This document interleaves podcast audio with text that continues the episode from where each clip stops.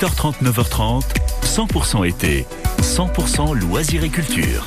Et comme chaque matin, on vous fait revisiter la Côte d'Azur d'un autre œil. Et là, c'est l'œil de Laura Tenouji, en l'occurrence. Bonjour Laura. Ciao Quentin, bonjour à tous. On va juste au-dessus de Nice avec vous et je sais que vous nous proposez un magnifique sentier à redécouvrir ce matin. Le sentier de Nietzsche, les locaux en ont sûrement entendu parler, mais l'ont pratiqué. Donc il se trouve à Aise et il relie la partie basse de Aise, donc Aise-sur-Mer, à Aise Village. Donc 427 mètres de dénivelé à faire sur ce sentier. Alors attention, hein, on n'y va pas avec des, des tongs, des spartiates et en tenue euh, balnéaire après la plage. Hein. On s'équipe, on met des chaussures un peu de rando, en tout cas qui vous tiennent bien la cheville.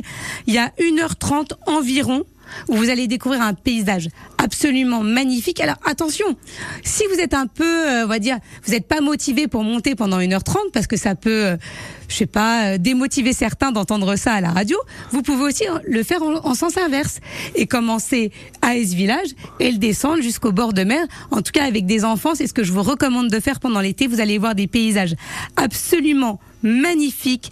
Vous allez voir les toits des villas en bordure de la Méditerranée. Donc c'est à la fois l'aspect bucolique, la végétation qui va vous saisir, les parfums des plantes, mais aussi l'architecture de ces maisons. Donc vous allez en prendre plein les yeux un peu dans les cuisses aussi, mais euh, il fait bon de faire du sport pendant l'été.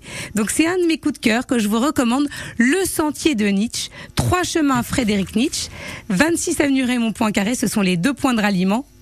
Et c'est un sentier très connu, il y a de très belles photos et prenez votre temps surtout quand vous allez là-bas. Merci beaucoup Laura Tenouji pour cette belle balade, des balades que vous retrouvez d'ailleurs euh, sur euh, francebleu.fr, Laura Tenouji qui nous partage surtout les meilleures adresses de la Côte d'Azur.